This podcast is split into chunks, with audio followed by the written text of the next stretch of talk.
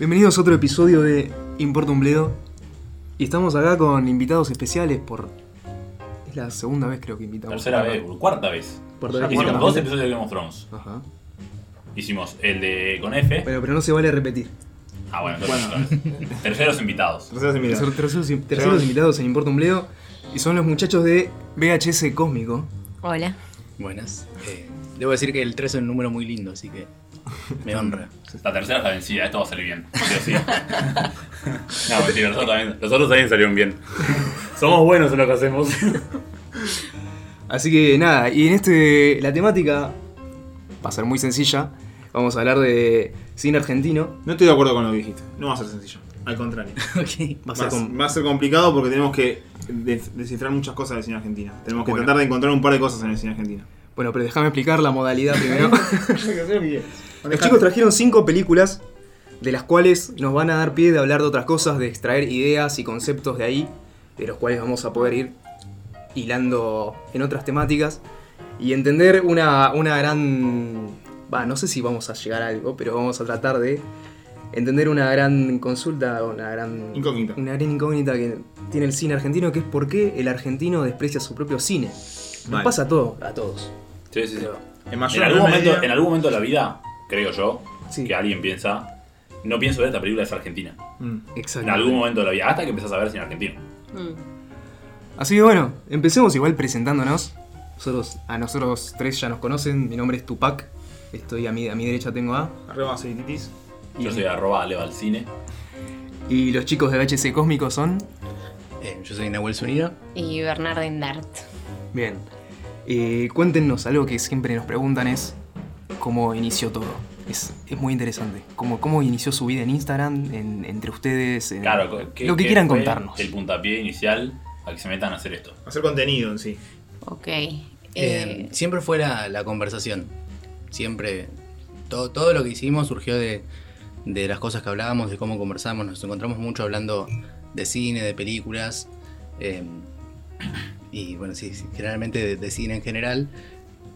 Pero yo creo que si hay un momento fundacional en el que dijimos, bueno, todo esto que conversamos tenemos que convertirlo en otra cosa, tenemos que, que hablar, tenemos que escribir, tenemos que hacer videos, lo que sea, es...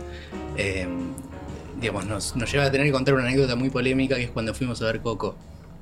sí, Eh, no sé es si verdad. lo recordás vos. Sí, sí. Este, fuimos a ver Coco. eh, Coco, la peli de Pixar. la peli Coco de de Pixar, Pixar, sí. sí.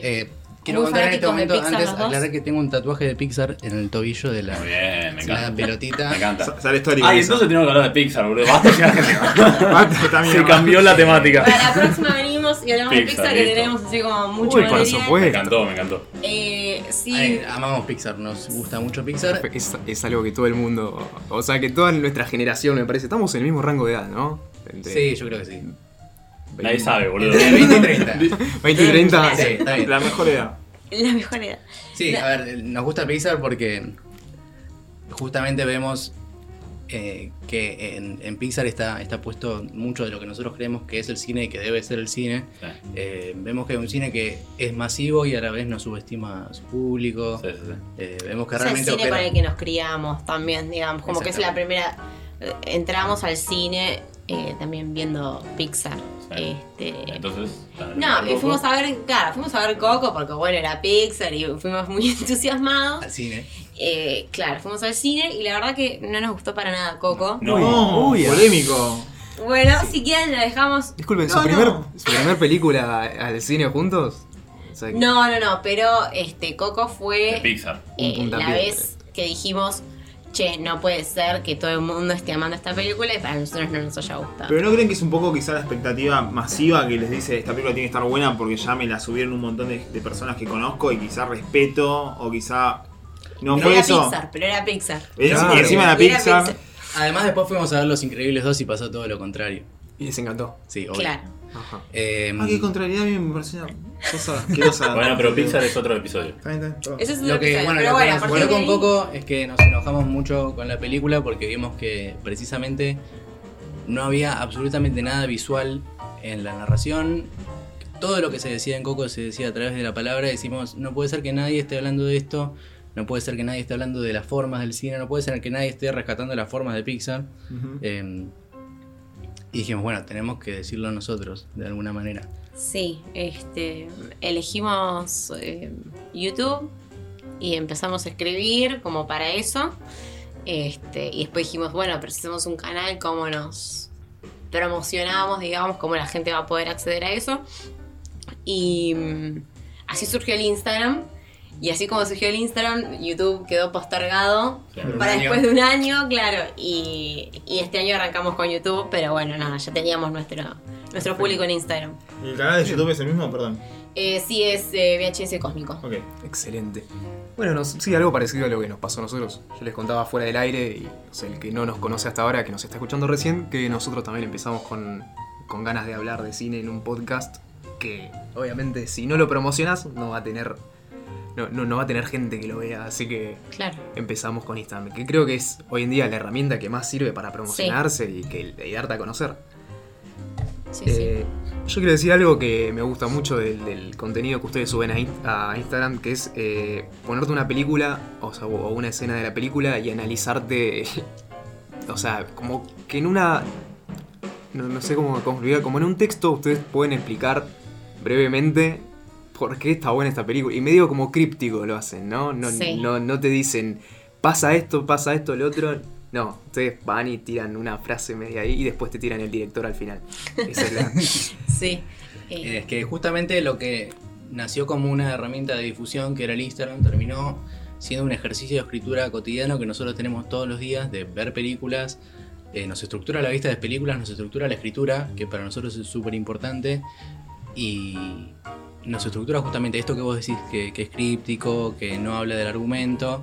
Tiene que ver con dos cosas. Primero que evitamos hablar del argumento siempre que podamos y siempre que no tenga que ver 100% con lo que quiera decir la película en lo que, o con lo que quiera hacer la película. Porque eso después te genera un, un condicionamiento. Vos pensás que vos lees la parte de atrás de un DVD y el primer acto capaz estás reconociendo todo lo que viste. Entonces mirás el celular o, o le dejas de prestar atención a otras cosas porque vos ya te dijeron, en, cuando te dijeron el argumento, a qué le tenías que prestar atención. Claro, es una lástima. Exacto. Sí, yo no veo trailers eh, no, y no, nosotros no... no- Ay, tengo una la- gemela, boludo. Sí, no, pará, seguís, seguís el estándar. A mí, por ejemplo, cuando veo notas así de tipo de cosas cine, perdón, lo voy a mencionar, pero porque me da. Sí. Yo soy una persona que cuando veo una nota de algo que sale tipo una imagen y yo digo, no me interesa saber nada, te dicen teaser, teaser trailer o te muestran una foto, nuevas Claro. imágenes de tal película, yo no me interesa nada, no quiero, no quiero imaginarme nada hasta que esté sentado y ver la, ver la Sí, obra obvio. final del artista o de lo que sea, el conjunto de, no me importa. Sí, sí. No, yo en el cine, en los trailers soy tipo así. Ah, Sí, sí. Miro el celular yo. Claro. Así, no puedo ver. Claro.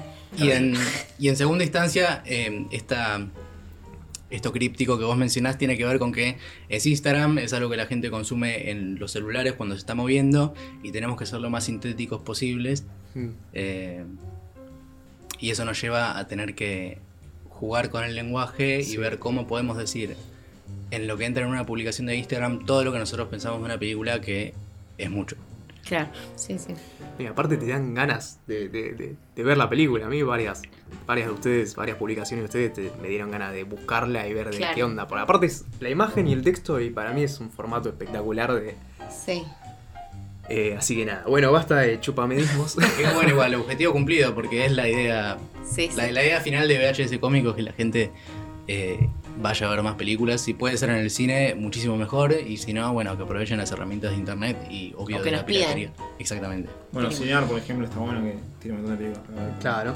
¿Nos quieren contar su background? O sea, si, si son, son aficionados de, al cine nada más, o estudian, o tienen una pata ahí metida ¿A en qué el se- ¿De qué Eh, viven, digamos? Primero y principal, digamos. ¿de qué viven? ¿En una oficina? ¿Un laburo dependiente? ¿Los Somos gente, viejo? gente, Ojalá. gente como uno. Eh, no. Este, eh, yo estudio artes combinadas en filo, ahí en la UBA. Este, pero es una carrera, digamos, teórica que te, te forma para la crítica, para la investigación. Creo que un poco está bueno hacer esto porque es una herramienta más de lo que uno, cuando puede uno hablar de lo que estudia. Eh, pero trabajábamos, qué sé yo, trabajo como de community manager, digamos. nada, vos contarás. Eh, yo soy profesor de inglés. Bien. Eh, sí. Vamos. Sí, viene sí. joya. Se Este viene bárbaro, El mejor negocio del año, ya te lo digo. Ya te lo digo. Eh, y soy estudiante de traducción. Y justamente como estudiante de traducción tengo mucho contacto con, con el lenguaje, con la- digamos, la lingüística, con estudios sobre, sobre el lenguaje. Y precisamente una de las cosas que. Una de las tres cosas más importantes que pensamos nosotros sobre el cine es que el cine es un lenguaje y no lo decimos desde el lugar común de hablar del lenguaje cinematográfico, sino que lo decimos desde el lugar más lingüístico posible. O sea, si uno se puede analizar qué es lo que hace al español un lenguaje y trata de llevar eso hacia el cine, que bueno, no me, no me voy a explayar un poco en eso ahora porque capaz da para mi- mil años. No, pero está bueno, está bueno el Eh, concepto como tratar de llevarlo. los componentes del cine son muy, muy parecidos, eh, por no decir equivalentes, a los componentes de cualquier otro lenguaje humano. Eh, Es una expresión, digamos, al fin y al cabo. Es una expresión de algo. Es El comunicar algo, es comunicar algo, el lenguaje es decir algo. expresar algo, comunicar algo. Es y un el arte cine, de- quizá. es un arte de significados. Claro. Eh, y como arte de significados tiene una sintaxis, tiene una gramática. Tiene un mensaje. Estamos- Exactamente, sí, tiene. Sí. Sí, bueno, Sí, sí. está bien. Estoy bien, Complicado, complicado. A mí también me costó, Ah, pero No, bueno. no, pero está bueno.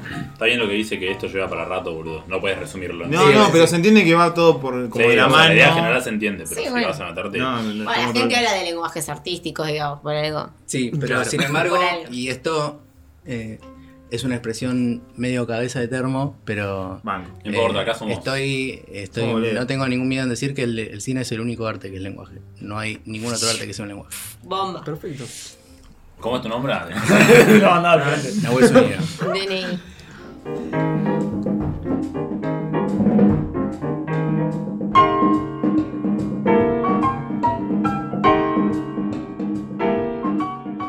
Bueno, así que nada, vamos a los bifes, que son las cinco películas que ustedes trajeron para hablar. No sé si eh, querés empezar por la primera. Sí, la primera película que trajimos, no vamos a ir en orden cronológico, vamos a ir en orden absolutamente caprichoso, porque es el criterio que elegimos, es un criterio caprichoso y personal. Em, porque nada, eso nos permite un poquito más de, de libertad, me parece. La primera película que trajimos es una película de Leonardo Fabio. Leonardo Fabio es un director y, y músico argentino al que queremos mucho, em, nacido en Mendoza. Es su segunda, su segundo largometraje, se llama, el título completo es Este es el romance del Aniceto y la Francisca, de cómo quedó trunco, comenzó la tristeza y unas pocas cosas más.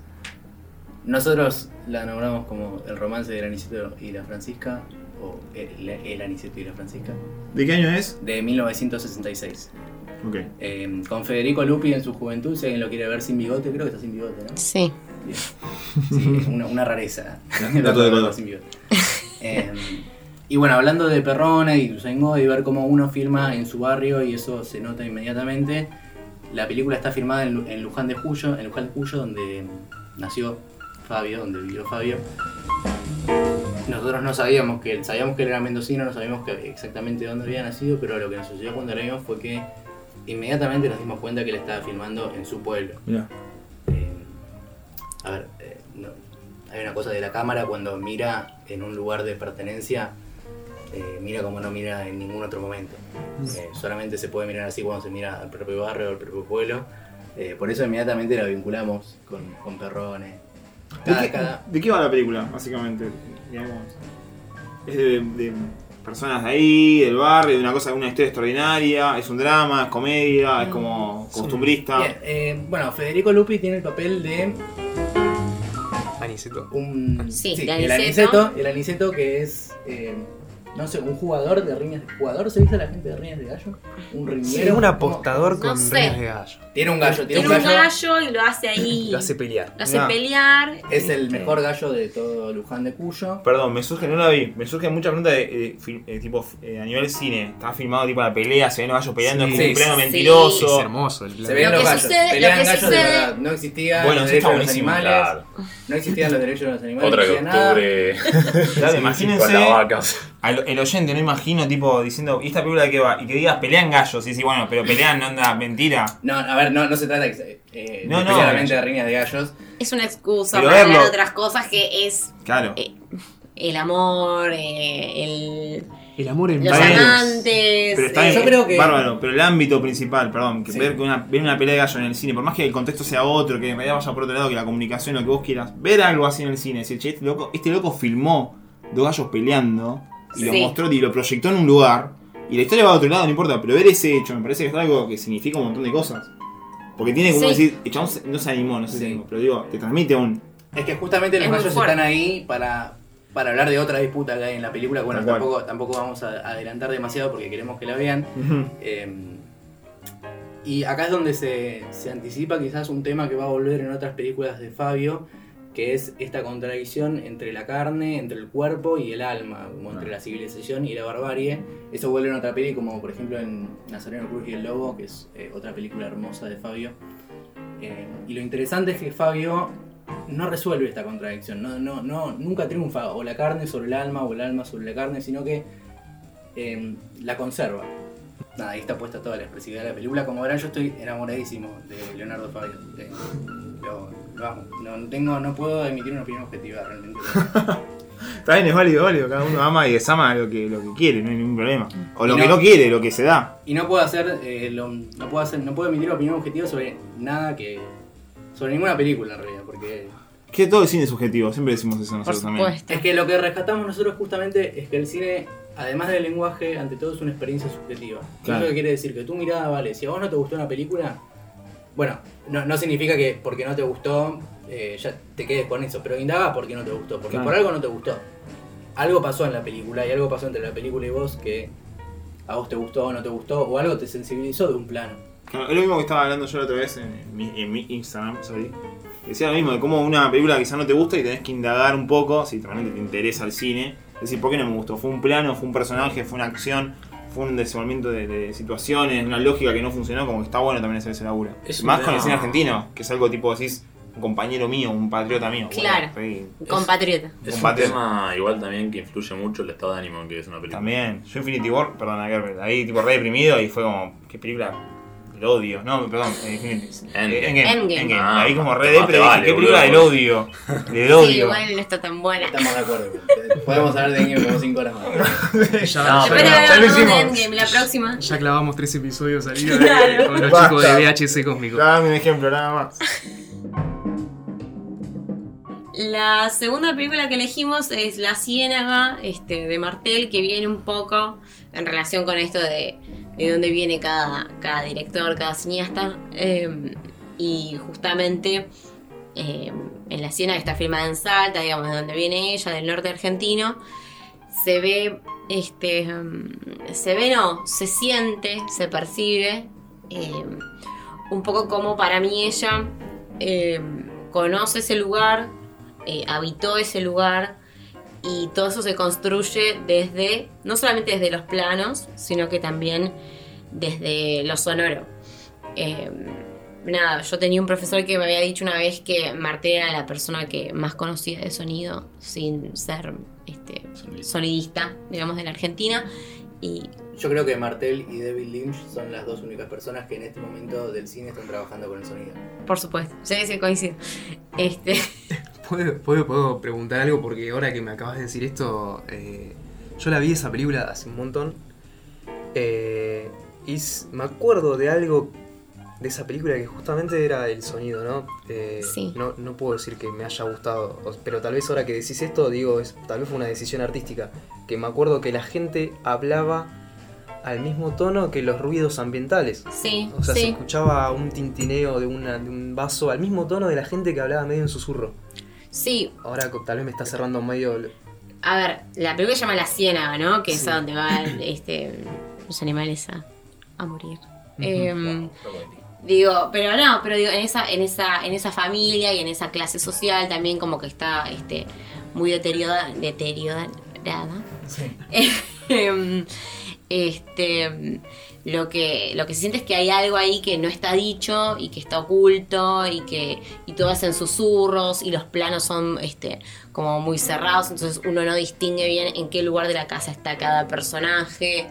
Eh, y sí y digo y la voz de la gente eh, de los personajes está al mismo nivel que un grillo que este, las chicharras, que, y se siente también eso, y genera esa sensación de humedad, de, de agobio, de podredumbre. Uno, a mí me pasó que o sea, yo sentía eh, olor a podrido en esa película. Inmersivo.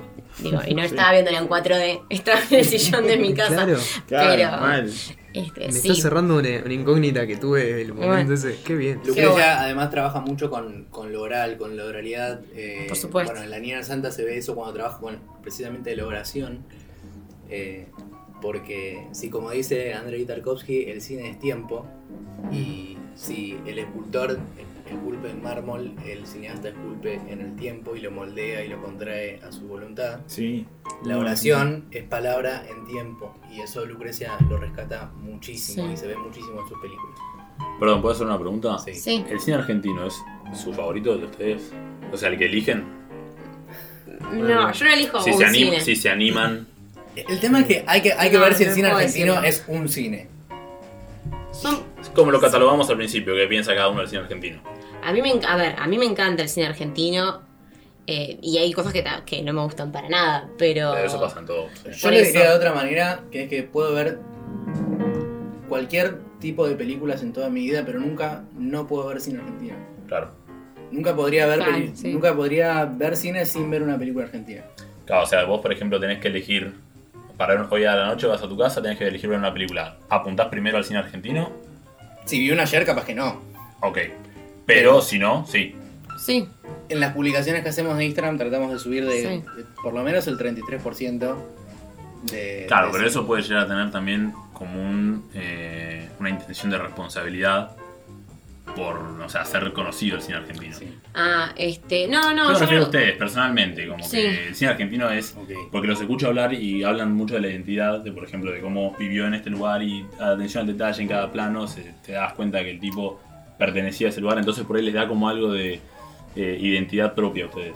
No, yo creo que ese es como el disparador eh, que, que hace que, que conectemos en un primer momento con la película. Eh, Eh, pero después me parece que cuando las vemos, eh, justamente lo que nos sorprende es que va más allá de, de, de la identidad, digamos. Lo que, lo que sentimos es que por lo que vemos, por lo que escuchamos, por, por cómo está editada, eh, la película dice mucho más. Y obviamente que nos interpela, porque somos argentinos. Eh, Claro, o sea, pero hay otras plus. películas, a ver, digo, Claro. a mí me encanta el cine italiano Sí. y Y bueno, Sí. bueno, bueno, Claro, a ver, bueno, tiene mucho que pero- ver. Pero puede gustarte el cine japonés, no tiene nada de malo. O sea, como que digo. pero hay cine francés que, ta- que también me gusta y hay cine francés que, que capaz que no me gusta No, tanto. Pero yo creo que hay algo, hay algo muy importante que es que, más allá de la responsabilidad que es real y que nosotros somos conscientes de esa responsabilidad y la llevamos todos los días, también hay una conciencia de que ninguna película la vamos a recibir de la misma manera que recibimos una película argentina. Eso lo Sí, decía sí, eso seguro. Sí, sí, sí, totalmente. No Sí. vamos a conectar, por más que veamos Kiarostami, que nos encanta Kiarostami y lo amamos, es iraní. Sí. Y no habla desde la experiencia argentina. Y cualquier película argentina, aunque nosotros estemos en desacuerdo con, con esas películas, que lo estamos con muchas de ellas, ¿Qué, qué sé. películas, perdón? Ah, Entonces puede volver. se puede- ya dijimos Muy la polémica de Coco, podemos decir, bueno, eh, nada, con El secreto de sus ojos, por ejemplo. Sí. Eh, Ah, sí. No, no, está bien, pero no sabía si estabas hablando del cine iraní o del no, no, del cine, del cine argentino. Ok. Después hablamos también del secreto de sus ojos. Está muy bueno esto para hacer un podcast extenso de, del odio al cine argentino. Porque Todas- si todas meten al secreto de sus ojos, que es una película que fue reconocida y todo. Pero no pero polémico porque me gusta hacer quilombo, sino porque digo, che, esto me hace ruido, está todo bien con la película quizá. Sí, Pero esto sí. de acá, digo, ¿ya hace falta este golpe bajo asqueroso? Por ejemplo. No, a mí me surgió la idea porque está bueno también. Siempre está bueno saber de dónde viene la opinión de cada uno. Tener como un background de su. O sea, vos te parás a ver una película argentina porque te pasa tal cosa con el cine argentino, entonces ahí el oyente tiene como. sabe de dónde viene, ¿entendés? Yo Sí. si puedo, me pongo a hablar una película argentina, yo te digo, no tengo la intención que tienen ustedes ni pedo. No, tengo, a ver, tengo a esa, mí- esa ide- no identidad, como que no me meto tan adentro, Ok. ¿entendés? A y eso mí- está bueno. A mí personalmente lo que me sucedió es que yo veía algunas películas, este, desde muy chica, capaz que no sé, en, en mi casa mis viejos miraban alguna que otra. Papá yo es me-. Claro, sábado a la tarde en Telefe, pero no, no, pero digo, algunas películas, no sé, historias mínimas, El Perro, o creo que Martel también se veía, digamos, esas cosas, bueno, en algún momento las vi, pero de grande después, y también teniendo que estudiar cine, eh, teoría del cine, este, me vi obligada a tener que verlas. Resignificaste. Eh, sí, digo, y al, y al verlas para poder probar una materia, digamos, este, al mismo tiempo uno descubre y dice, che, pero ¿cómo, ¿cómo es que nunca accedí a esto? ¿Cómo es que nadie nunca me dijo, o sea, cómo es que tengo que venir acá con 20 años a, a- a ver cine argentino? Cuando en realidad, este... Debería Nada, está. Claro, debe haber hecho toda la vida porque en realidad Claro, es que es- eso es lo que está desde siempre. Sí, por eso. Está de siempre. A mí me pasa, por ejemplo, el cine argentino, iraní, italiano, lo que sea, yo lo veo de la misma manera. Para mí es como que no tengo esa, esa afinidad por algún cine de un país específico. Claro, Más por géneros puede ser, pero por país claro. es como que tengo esa objetividad Es siempre que metida. ahí, ahí habría que también hacerse la pregunta de si el cine argentino es un solo cine. Yo creo que no. No, yo Es muy difícil igual Pero- meterse en esa. Sí, es re difícil. Por eso, por eso quería saber si a ustedes el cine argentino por ahí les tocaba de un lado más sentimental, más nostálgico. Ah, yo soy re sentimental. Yo, eh, pará, yo lloro con películas danzando, o sea. Ay, No, no vas a hablar de ¿Qué sentimental en el cine. Pero ¿Qué Click estaba preparado. Click es terrible, no me jodas, boludo. Click es un horror. Sí, sí. Tarkovsky y Fabio son eh, de mis directores favoritos. Obviamente soy un sentimental. obviamente venía de las películas que capaz que veíamos antes de decir, bueno, vamos a ver, nos vamos a sentar a ver cine argentino. Capaz que antes decías, bueno, ve una peli, porque qué sé yo, porque la- me la recomendaron. También sucede eso. Que yo supongo que quizás hablemos de eso en un, en un momento, pero que ver cine argentino hoy requiere un esfuerzo extra, que no requiere el mismo esfuerzo que requiere ver la última película de superhéroe. No, Porque si uno va y todas las salas del cine del país están pasando la misma película, y mientras te pasan en los canales del cable las películas anteriores del mismo estudio. Y sí. eh, y, y tenés por todos lados póster, esto y lo otro, acceder a una película argentina con lo complicado que está hoy, que yo creo que estamos en uno de los momentos más complicados de, de la historia para acceder al cine argentino, eh, es un, requiere un esfuerzo. La tercera película que ahí me quiero explayar un poco más porque está, está muy buena, este, que es Tire Die de Birri. Qué cosa hermosa. Eh, es una película que dura 34 minutos. Sí. Este es un documental. eh, pero, mm, digamos, más allá de lo que es el documental. Contá es- quién es Fernando Birri. A ver, Fernando Birri es eh, el director del Instituto eh, de Cinematografía de la Universidad del Litoral, que surge en el 56 este, en Santa Fe, que dependía de la Universidad del Litoral, este, y era un instituto que podía acceder eh, gente, o sea, todo el mundo, digamos, no hacía falta tener un título secundario para poder acceder al instituto, todo el mundo podía estudiar cine. Y en lo que este, eh, su, su ideología, digamos, como, como director era un- una metodología que era teoría más práctica. Entonces, más allá de estudiar sobre cine, también hay que eh, meterse en el barrio, en la calle, a donde uno quiere filmar. Entonces él decide, este, nada, filmar un documental que lo, lo interesante es que eh, él hace eh, a sus alumnos ir al barrio durante un año a hablar con la gente, este, y durante tres años en realidad que tardó en filmarse la película. Eh, Digamos, perdóname, ¿de qué año es esto? la película es del 60.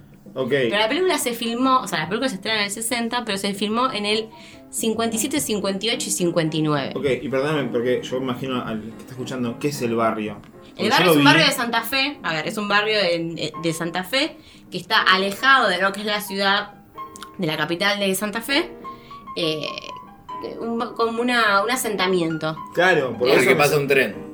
Por el que pasa un tren. Y el Tire 10 es un lugar a donde los chicos van a eh, pedir dinero, ¿no? 10 centavos. 10 centavos. Tire Sí, 10, esa tire onda. 10 centavos. Cuando pasaba el tren la gente le tiraba dinero. Más allá de eso, que es, digamos, es como un hecho muy particular, lo que hace Birri con esta película, este, y de haber, y, y digo, y de haber hecho que sus alumnos vayan y que recorran y que hablen con la gente y todo y que los conozcan, es que él tiene una, también tiene una, una ideología por sobre lo que es el documental, que es eh, la idea de rescatar el realismo Mm. y de lo que él decía era que este, justamente los documentales están cargados a veces de una, de una crítica sobre la realidad y que no muestran la realidad como es. Claro. Entonces, esto, la gente que está en un asentamiento, gente pobre, gente marginal, capaz que, nada, cuando vean la película se van a dar cuenta, pero digo, capaz que uno ve docu veía documentales en esa época y también hoy en día están, este, que hace un juicio de valor sobre eso, o que em, les quita voz a esas personas. Y lo que hace Birri justamente es rescatar la voz de, de esos Claro. sujetos y les pone cara. A ver, digo, y les pone cara desde el lugar de que él filma a cada persona, la filma desde a, a nivel. A los niños los filma a nivel, a, a los adultos los filma al mismo nivel. Entonces todos están en un primer plano eh, y nunca hay un contrapicado o un picado eh, que, que pueda este, hacer un juicio sobre eso. Y al mismo tiempo... este, Estás con ellos. Estás con ellos, exactamente. Y al mismo tiempo la gente no habla, sino que hablan dos actores eh, conocidos, digamos, en su momento. Yo no recuerdo ahora sus nombres, pero eran muy conocidos. Este, hablan sobre lo que dice la gente del, del barrio. Represe- O sea, no es que actúan lo que dicen o, o actúan Es una lo voz que- en off, es una voz en off, Que la- actúa lo que dicen, en realidad. Un poco. Claro que, a ver, que- Recrean la voz de lo que, de lo que están diciendo. Se escucha Claro. atrás. ¿Vi- ¿Vieron cuando ven un documental en National Geographic? Que está en Claro, inglés y claro. el subtítulo en Claro. español. Exactamente. Es exactamente eso, porque él está todo el tiempo criticando eso. Este, o, o, mm, sí, sí, está criticándolo, digamos. Y lo que hace para mí en ese sentido es ponerle una voz, eh, entre comillas, objetiva este, a esos sujetos que en realidad lo que está haciendo es aportarle una subjetividad a esa realidad. Capaz que es un poco complejo. No, pero sabes, Mira, te, lo- te lo- te digo lo que yo sentí. Lo empecé a ver, no lo terminé, faltaron tipo 4 minutos porque no llegué. No. Pero- no, Ah, ¿la viste? La empecé a ver, sí, por eso me, me es, parecía es buenísimo. es muy interesante. Muy interesante. Yo la volví a ver ayer. eh, Sí. para, justamente para hoy. Y estaba, había una amiga que estudia arquitectura. Estaba haciendo una maqueta. Y mi amiga no re- realmente no mira mucho cine, mucho menos cine argentino. Y no pudo despegar la atención de la televisión por un segundo. De esa, del documental. Ah. Y a mí me sorprendió mucho eso y me Bueno. emocionó. Bueno, yo, yo no sé, no importa mi, mi percepción, pero lo que vi es como que es, me generaba ruido decir, mirá vos qué loco ver una persona que está pasando una pobreza absoluta, o Mm. que está en una situación re complicada, y que un locutor te doble lo que está diciendo y tratar de explicarte a vos con una voz de locución, Sí. vos a la persona real atrás, y Sí. decís, flaco, ¿cómo haces vos como actor, como doblaje, representar la miseria que está viviendo esa persona? Exactamente. Y explicármelo a mí con mejor, porque la onda es que se entienda más, entre comillas, ¿no? Lo que está diciendo esa persona te está tratando de transmitir una mejor voz y decís, flaco, ya lo estoy viendo, o sea, como, no, no Sí, criticando la creación. No, no, es que como creo que, que lo vos que decís, él- qué bien lo que hizo el director de decir, loco, pone, encima arranca a la persona originalmente y el desfasado te pone la voz original y decís, Exacto. loco, Sí, sí. está transmitiendo una- un mensaje recontra masticado, con una voz estándar, bien, de, bien eh, dicha. Una situación que es una mierda. Es que lo que hay es una crítica. Es una crítica, tal Obvio, cual. sí. Tal cual, es muy, es un laburo de, de puta madre. No sé si Sí. hoy en día hay un material así, como que se asemeja a eso. No lo sé. Sí, no sé, pero Es nada, que- es interesante, digamos, también digo, digo, cuando yo vi la película sabía un poco de cómo estaba hecha y es interesante también saber eso porque digamos que, que gente de todo el mundo pueda acceder al instituto al instituto eh, del litoral de cinematografía del litoral eh, eh, es- está bueno Eh, hay otra película eh, que después nada se va a pasar que se llama Faena que también es un documental eh, y que desde un lugar muy, muy poético también eh, retrata un poco lo que es este, la miseria. Después, después se las digo. serio, ¿no? Para una película. la miseria. Bueno, Y ver Tire 10 en este momento y en este contexto es Mm. muy fuerte. sí, sí, A mí me hizo, a mí me hizo Se mucho ruido. muy actual. Se siente muy actual. Sí. sí, sí. Bueno, ¿qué otras películas? O sea, esta película, la verdad, voy a hacer esto. Da para hablar mil horas cada película, No, hacer un, sí, un sí, episodio. Un episodio de cada hora, de que cada, peli- de cada película. está buenísima y después les recomiendo que miren una que es eh, una, una película, digamos, eh, de ficción que se llama Los Inundados y, está muy buena y Birri fue a estudiar a Roma sobre el neorrealismo, entonces digo, en esta película él filma Los Inundados en lugares donde se inundaba de Santa Fe, Hmm. pero es una película, es, un- es una ficción y está re buena. Ah, con- sobre. No, pero no, no era. La de. El amigo de tu viejo. No, no, no, esa es otra. Esa, esa, no, esa es otra. Pero no, no, Los Inundados está re buena. Mírenla.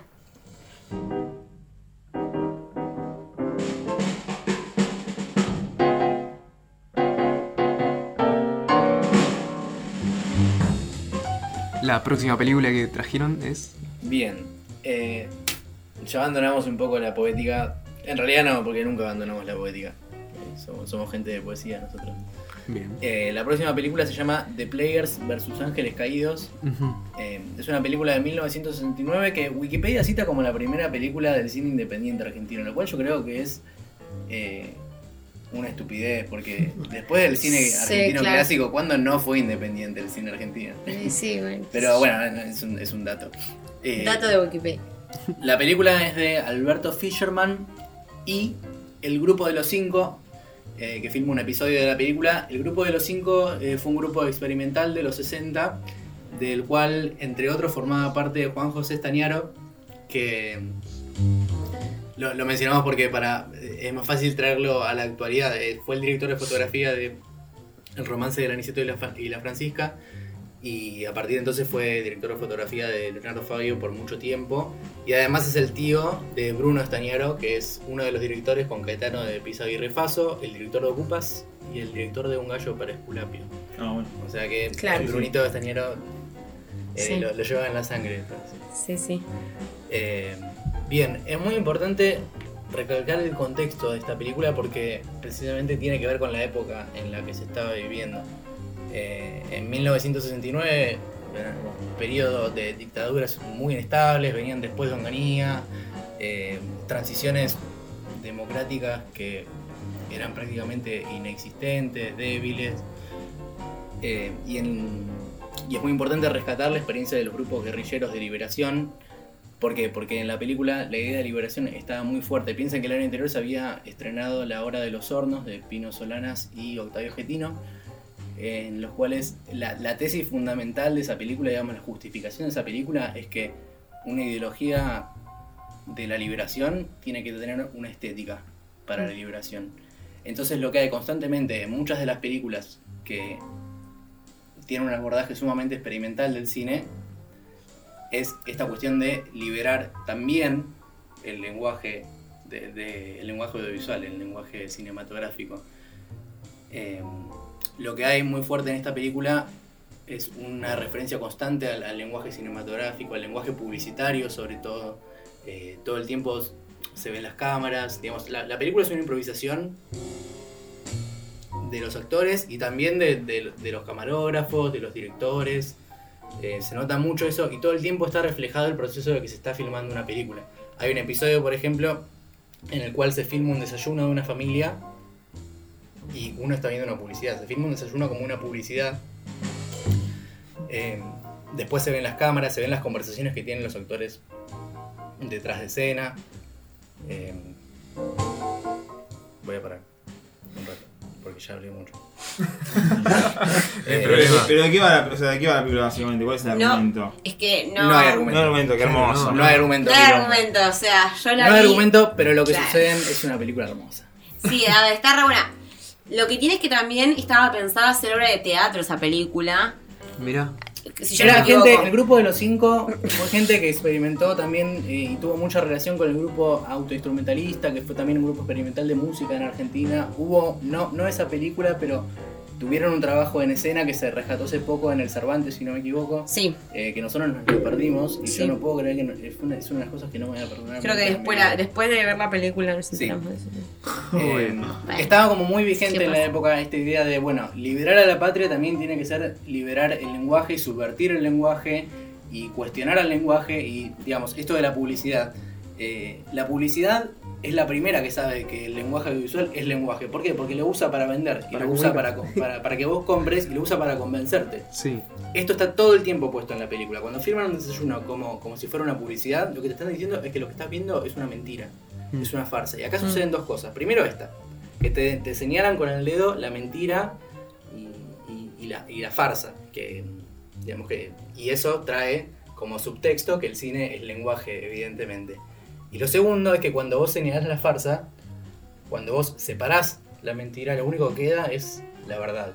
Entonces, esas conversaciones que hay entre los actores, esa, mm, ese capítulo que filma el grupo de los cinco, que es un baile entre unos espíritus que hay, que es un momento muy, Sí, sí. muy bello, eh, son momentos de, de de verdad, que la película abraza como verdades y son momentos sumamente solidarios, sumamente de, de compañerismo, de humanidad,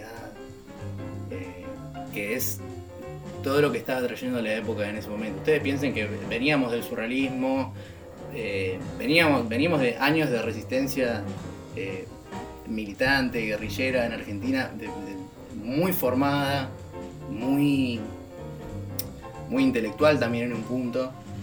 Eh, y nada, esto se hace muy presente la idea de liberación y decir, bueno, si hay un lenguaje hay que romperlo todo y hay que liberarlo. Qué Eh, y es lo que. Sí. Y son también la- las películas que a nosotros nos gustan. ¿Qué es lo que hizo la Nouvelle- Vague en los 60 también en, Mm. en, Sí, sí. en Francia? Eh, nosotros tenemos, como todo el mundo, algunos problemas personales con la Nouvelle Vague, pero eh, no sí creemos. Yo no sé quién es, ya- ya no la- banco. No sé quién es y no la No, no, banco. sí, hay, hay que bancarla, hay que bancarla a. La pesar de todo. Es. En realidad el problema es con Godard, no es con la Nouvelle Vague, porque el resto, digamos, Truffaut, eh, Resnais, Agnes Barda son gente muy querible. Eh, pero justamente el gran mérito que tienen para el cine es haber demostrado, al romperlo todo, que el cine es lenguaje, que el cine está hecho de significados y que con eso se puede hacer un montón de cosas. Bien. Bueno, y la última película que trajimos es Fiebre de Armando Bo, que nada, lo amamos y es nuestro primer, eh, a ver, el primer video que sacamos para YouTube, de los dos que tenemos por el momento, Sí. pero espero que cuando escuchen el podcast ya tengamos un millón más. Eh, Podemos aclarar igual que en este momento estamos haciendo los videos que queremos cuando queremos. prácticamente. Sí, bueno. Que digamos el YouTube tiene. El Instagram tiene una periodicidad que YouTube no tiene, pero nada, cuesta más. Sí. Claro, Lo Sí, sí, cuidamos un YouTube poquito es- más también. es- No, muy sí, es, es, sí, es YouTube un tiene re que o sea, YouTube lo que quiere es que nos dediquemos a, a él A y darle atención. Sí, a y, él, desmonetizarte los videos cuando se le cante. Sí, sí, Eso es lo que quiere YouTube. Tipo, ¿sabes qué? ¿Te va bien? Tomá, acá Es tenés. como un dios. Demostrame que te evangelista. Claro, sí, sí, Sí, es una ¿no? cosa así. Este, sí, y no, además, digamos, lo que decimos en YouTube es mucho más de lo que decimos en Instagram. Sí. Pero eh, hicimos el primer video que sacamos era sobre la Coca Sarli. Este. Que también es un video que surgió exclusivamente de la conversación, porque cuando, como les contamos, eh, el primer video que nosotros quisimos sacar fue sobre Coco.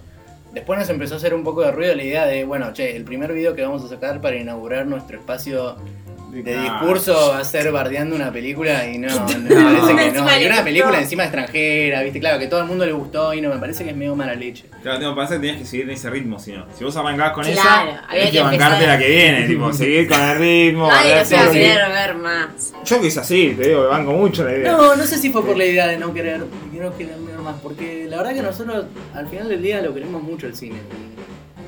No queremos Claro, que lo primero odio. que digamos sea lo que no nos gusta. La Odio. Claro. Es que nos pasó Claro. a nosotros también igual, ¿eh? en cierto punto. Ah, bueno. O sea, cada vez que íbamos a hacer una crítica negativa, a mí por lo menos me pasaba que decían, no voy a hacer esto. Tipo, decía, De hecho, "No, nunca hicimos banco". críticas negativas hasta ahora. Algún Mira. comentario como subtexto de algún, de algún lugar, alguna concesión. El de Friends hubo alguna que otra cosa. Claro, Sí. pero está bien, me Pero- parece que es la energía que hay que poner también. Sí. Bien. Eh, Bueno, y Fiebre justamente eh, es una peli que, que surge de haber visto muchas películas de Armando Bo y la Coca Sarli. Eh, para los que no los conocen, son, el- en, en nuestra opinión, la dupla más icónica del cine argentino. No tengo ningún problema con discutir con Olmedo y Porcel, con Pino Solanas y con el que venga, no hay ningún Claro. problema. Eh, y son, digamos, ¿cómo, cómo decirlo? Eh, No, Y tenían una sinergia juntos que. Claro, que no eran lo vas a pareja. claro, no, no se puede, no se puede, No se puede reproducir eso. Claro, Aparte no se era- pueden separar. Hicieron una película juntos, una película separados, creo que la Coca filmó una película. Eh, Después de que él murió, ¿eh? Hmm. Me parece. sí, no sé. Bueno, esto por las dudas no le, no le pongamos porque no sabemos si estamos. Claro, pero. Eh, la, dama, la, dama, la dama regresa, es después de que Armando Bo muere, pero creo que antes también. Antes hay una, me parece, y, mm, y nadie se acuerda de la Coca por esa película, chicos. O sea, todos la recordamos por las películas que hizo con Armando Bo. Fiebre es una película. eh, nada, mírenla porque, no sé, es increíble. Digamos, Es cine erótico, porque eso no lo dijimos. Sí, Claro, es eso- cine erótico. El Sí, cine sí, erótico argentino. Ah, no se la veo. Fija que la vi. O fija que la vi. eh, claro, El cine erótico argentino es del 71 esta película. Y lo que nosotros, ya que nos declaramos ignorantes, lo podemos decir. eh, lo que nos tomó por sorpresa fue descubrir en un momento que Armando Bo era una persona que sabía muchísimo de cine. Mm. Muchísimo. Y eso se nota en cada momento Sí. de, de- de- de sus películas.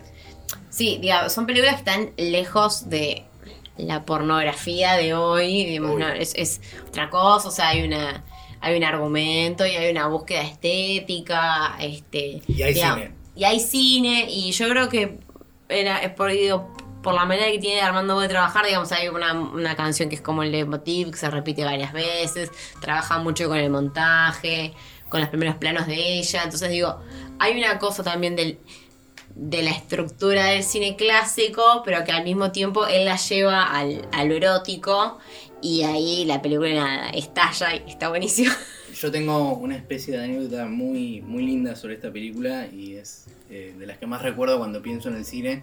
que Es que mucha gente cuando me ha hablado de esa película, que la ha mencionado, que capaz no la vio, o la vio en su infancia, o le contaron sobre esa película. Verla en la infancia. Sí, Eh, es, posible. Sí, ¿Alguien que volver? La generación de nuestros padres se crió mirando las películas. Sí, por supuesto, sí, sí. sí. Obvio. Eh, yo Es su preadolescencia, siempre ¿No has escuchado en reuniones con- de amigos de tu viejo? Sí, Que sí, sí. Yo me escapaba a ver las películas de la coca. Sí, sí. Sí, sí. Y fueron las primeras tetas que vieron en su vida. Sí, obvio. Y Eso es muy importante. Sí, sí, por supuesto. El- la anécdota es que mucha gente recuerda la película como la película en que la Coca Sarley se coge un caballo. Hmm. Y Ah. lo fantástico de eso Claro. es que No, eso jamás sucede. Claro. Nunca sucede. ¿Qué es lo que sucede en la película? La Coca es una en- en- es un personaje en ese, en ese momento que se erotiza con la energía sexual de un caballo que tiene ella que se llama Fiebre. Sí, sí. Y hay un montaje de, de masturbación de la Coca Y que está montado con una escena de sexo de un caballo. Sí. Sí. Eso- sí, eso- apareándose, claro, Sí. sí. Ah, Eso yo- habla, eso habla del poder del cine, o sea, es, es impresionante. Sí. Porque La jamás, gente jamás la coca, ¿cómo se, se va a coge coger un caballo? caballo? en la Claro. Claro, claro. Eh, yo- y sin embargo, a través del montaje, Me hiciste acordar, eh, creo, ¿sabes que creo que la vi? Pero, pero y vos la recordaste como la película en No, que la no, sea, Sí, te das cuenta, dijiste eso y No, saltó. no. Ay, yo la vi. No, porque me acordé, la me acordé del montaje, que para mí es muy raro el montaje de esa peli de el momento en Es muy que poderoso, porque pensá que generó un recuerdo en mucha gente que la vio, La te digo Coca toda, pero mucho, me ha llegado este comentario la de mucha gente chicholina. muy diversa. De- dice, bueno, sí, la, la coca se cogió un caballo. Y no, no se cogió un caballo nunca, pero hubo montaje. Sí, sí, sí. Y si el montaje mostraba a ella tocándose Con y un después a un puesto con un caballo cogiendo con una yegua, Es muy zarpado lo que está diciendo. ¿no se cogió un caballo? Esa es la pregunta. Bueno, tenés que, así, el montaje intelectual. Claro, por supuesto, sí, sí, Tiene sí. sus cositas escondidas. O sea, El cine es poderosísimo y Armando Bolo lo sabía y no es la única de, de sus herramientas, No, digamos, no. La, que, la que se ve en fiebre. Hay, hay muchas películas eh, que son bellísimas. De hecho, en el video que tenemos sobre la coca, también hay como muchas, muchos recuerdos falsos que tiene la gente. Por ejemplo, la primera película un efecto Mandela ahí. de ellos dos, sí, es eh, El trueno entre las hojas. Sí. Y la gente, o sea, la gente y la crítica, etcétera, dice, sí, es la primera película con un desnudo frontal argentino. Y todo el mundo piensa en la Coca Sarli, que de hecho tira un desnudo frontal en ese momento, pero el primer desnudo frontal no es de la Coca. El primer desnudo frontal es de una mujer guaraní Sí, que no usaba ropa de la cintura para arriba. claro. Claro, y la gente no la toma como. Y lo que sucede, lo que sucede es que ese cuerpo no está nunca puesto en un lugar erótico. Claro. No está nunca puesto en un lugar de consumo.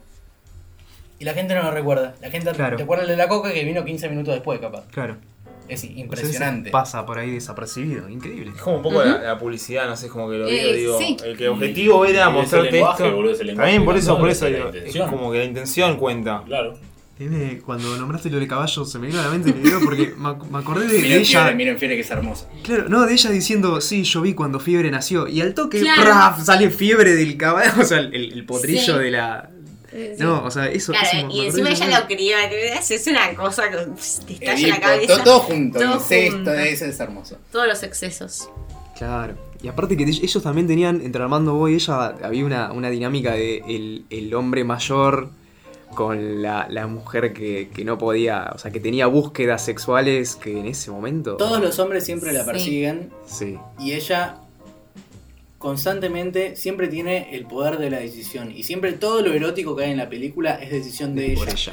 Claro. En carne hay muchísimas escenas de violación y nosotros, bueno, un poco Claro, eso el- trata de eso la, de la película, pero. lo que explicamos en el video un poco es eso, de cómo todas las violaciones que hay nunca están puestas en un lugar erótico. O sea, no es posible que alguien se caliente con que a la coca le estén violando. Solamente la- el cuerpo de la coca, que, a ver, tampoco es que es la película más, feminista del siglo XX, a ver, el cuerpo de la coca es un objeto en, en la película, pero solamente se presenta como objeto para, para nuestra calentura, digamos, cuando ella decide.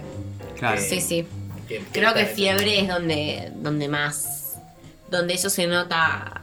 Se nota mucho más, me parece. En que- fiebre, Sí, para mí sí. Por, bueno, pues uno. porque en fiebre se toca. ese- ese- Y claro, pero en fiebre se, se- se- ella se masturba, chicos. sí. Se, se- sí, con, con el caballo. Y estamos hablando de leñador en la 1970. puerta. Claro. Nada, fantástico. De la coca podemos hablar de 3.000 años porque para hacer un video de con 7 minutos habremos hablado un mes. más, más. Es que sí, sí, lo que cuesta. Vale, lo sabemos nosotros, pero lo que cuesta más, creo que es. algo. De- una vez de tener la idea del video es eh, escribirlo. Después la edición medio como que Es va saliendo. escribirlo un poco. Sí. A mí me da un poquito de tristeza porque siento como que ya estoy matando la idea. Porque ya se termina. Claro. Y ya dejé de tenerla en mi cabeza y paso a tener otra idea. Claro, y bueno. Sí, Es, es así. es- es así la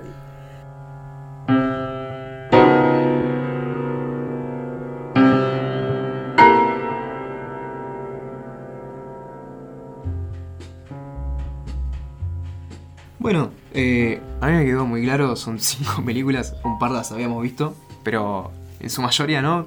Yo tengo ahora para ver un poco de, de cine argentino. Genial. Así que gracias chicos. Queríamos, antes de, de despedirnos formalmente, hablar un poco de, qué es lo que nos conlleva, qué es lo que nos llevó como sociedad, como pueblo, a entrar al cine y decir, "Eh, estuvo bien para ser Argentina. ¿Qué, qué es esa frase que nos no nace del alma? Igual. Bueno. Es cultural, es social, es Yo, realmente. yo haría. valga.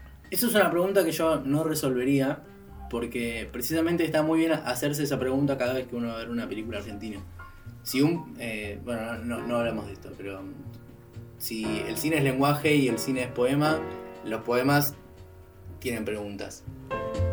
Y esa es una pregunta que hay que tener siempre presente. ¿Por qué no me gusta el cine argentino? Si yo les doy la respuesta ahora y no, no les estoy Tampoco la tengo, eh, pero no, no estoy ayudando en nada. Pero sí que es una pregunta muy importante para tener. Como también hay que tener la pregunta de ¿por qué no? ¿Por qué no voy a ver esta película porque es argentina? Sí, María, también la pregunta de ¿y lo que pasa con el cine argentino? ¿No nos pasa con todo lo argentino? Sí. ¿No pasa con absolutamente todo lo que es argentino? ¿Es un problema propio del cine? Capaz que no, pero sí hay problemas propios del cine, como va a decir Bernardo ahora. Ah, eh, no, no, a ver. tiró el muerto. Sí, sí, sí. sí. Se lavó la mano. No, no, a ver, eh, digo, eh, es verdad que eh, eh, Hollywood, eh, nada, es, eh, es invasivo, ¿no? Es Este, hegemonía. Y es hegemonía, sí, y, y es omnipresente, casi podría decirlo. Pero mm, me parece que también como, como sociedad, como, como país, como Estado, eh, nada, es muy importante recal- recalcar que el cine eh, forma parte de, de la cultura nacional, del patrimonio nacional, y que por eso este, también tiene que tener un Estado que lo regule, que lo financie, eh, y eso no, digo, en momentos como este, quizás donde este, eh, el Ministerio de Cultura pasa a ser una secretaría y, y no, no bajan, no bajan, no bajan guita, este, y hay recortes por todos lados, o sea, se vuelve muy difícil que cineastas puedan hacer una película. Perdón, voy a discrepar muchísimo ahí. Uf. Perdón, no quiero, no quiero ser muy polémico, pero Sí. creo que un eh, sustento económico no significa que una película tenga una idea maravillosa o sea buenísima. No, No, es no, no.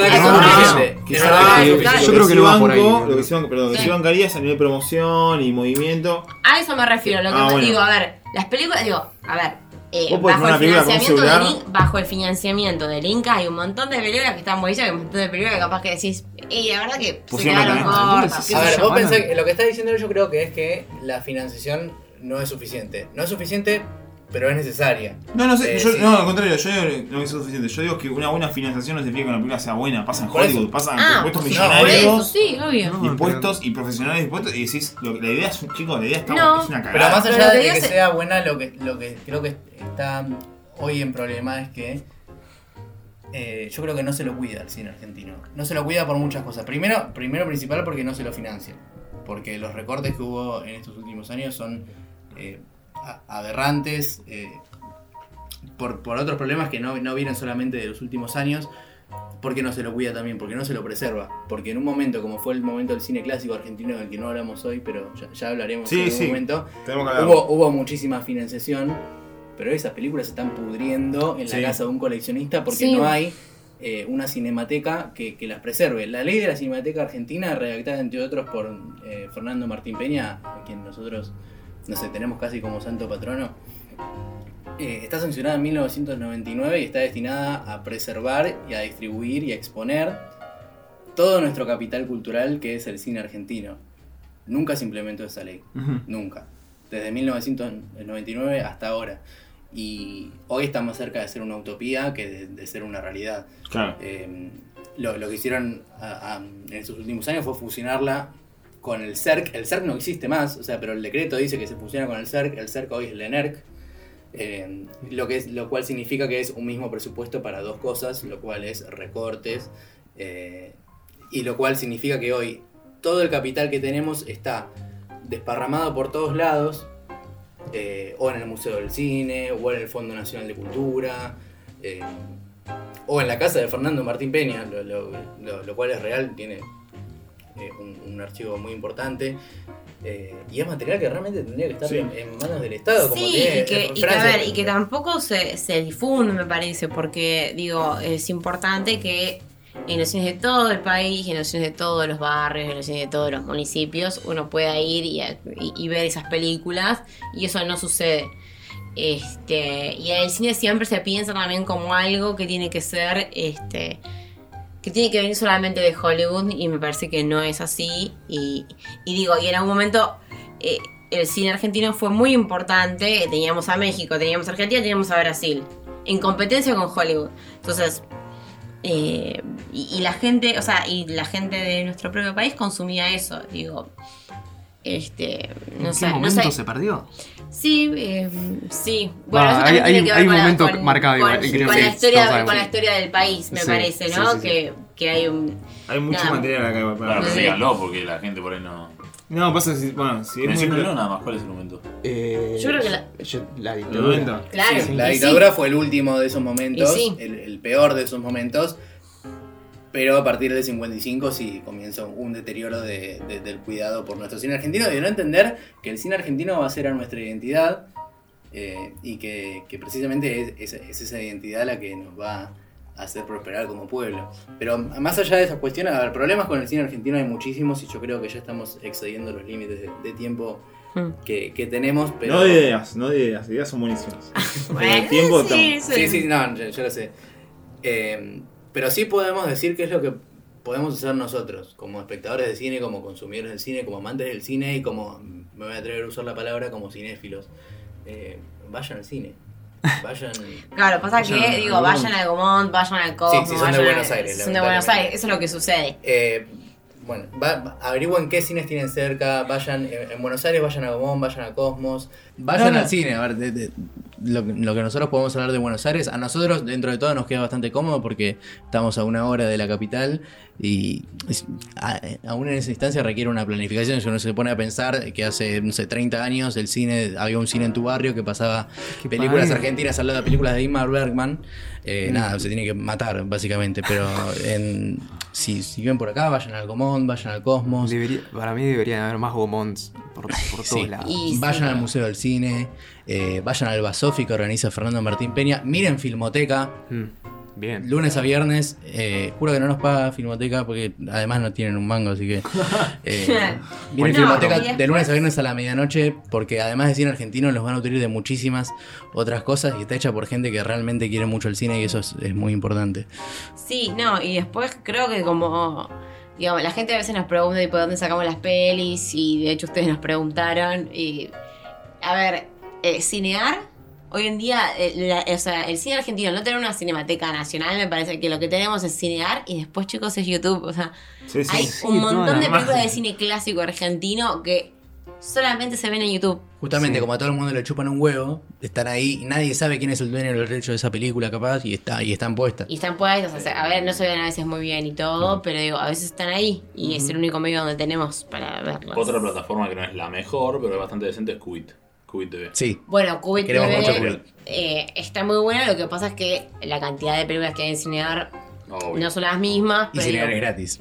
Sí. Claro, bueno, igual Qubit es, es, es barato, digamos. Pero- está hecho por gente que quiere mucho el cine también Sí. y eso se no, nota. Tiene, tiene, tiene corazón. Sí, Sí, exactamente. sí, Sí, por sí, eso. sí. Y después, sí, bueno, obviamente, también como está Qubit, está Movie, que a veces Sí. suben películas también argentinas, pero de todo el mundo. Movie que es gratis. Eh, yo estoy pasando un montón de chivos y no nos están pagando por esto. Creo que está mal. No la, gente, pero- la, Claro. la onda es nutrir a la gente. Movie con B larga y, No y estás así como, amor al cine. como suena. No estás. No puede ser. Bueno, que nos es ¿no? gratis, por este año en Argentina. Es gratis. Claro, Por todo el año. No, fue, fue hace ¿Ya dos pasó? o tres meses, ¿Ya sí, ya pasó. Pero me lo tiró el, el otro día y dije, lo voy a Bueno, matar. chicos, le compartimos nuestra cuenta, nosotros lo pagamos, así que se los ¿Me compartimos. lo pagan? Y estamos a favor de la piratería. Eh, mándenos un mail y les pasamos las películas, tratamos de conseguírselas. Sí, eso es verdad también. Sí, sí. sí. Hablen con los directores también, eso, eso es re viable y re importante. Si son películas cu- de cuyos directores están vivos, averigüen el teléfono, mándenles un mail, díganle quiero ver tu película. Y ¿quién no va a querer que vean su película? Y que puede enseñar pagarse 20 pesos, 30 pesos por una película también. Que ¿De haga. estreno? Sí, por Ah, no, supuesto. esa sí, rata, sí, por rata. supuesto. Vayan al cine y sin, sin tener la película. Yo así aprendí muchísimo de cine argentino. Yendo a Gomón en horarios libres de trabajo y diciendo, ¿qué hay ahora para ver? Sí, eh, es que el. Se van a comer un esa- garrón, se van a comer un garrón a veces, pero van a descubrir, si no, no van a descubrir nada. Claro, tal cual. Bueno. Como todo, como Sí. todo en el mundo. O sea, tipo, tomás cerveza, no sabes lo que te puedes esperar y bueno, después Y bueno. es un asco o decís, che, está buena. Qué buena IPA. Buena IPA, un asco, pero bueno. Chicos, eh, la verdad que disfruté muchísimo la charla con ustedes. Eh, la verdad gracias. que. No, gracias a ustedes y espero posta tenerlos para una charla de Pixar. Pasen por nuestro Instagram y por nuestro YouTube, por favor. Así es. Sí, son, Nahuel y, cariño. son Nahuel y Bernarda. VHS Cósmico. VHS.cósmico. Eh, Instagram y YouTube. Sí. Sí. Y bueno, nosotros somos arroba importa un bledo. Eh, muchas gracias por escuchar hasta la próxima. Hasta la próxima. Adiós. Chao. Adiós.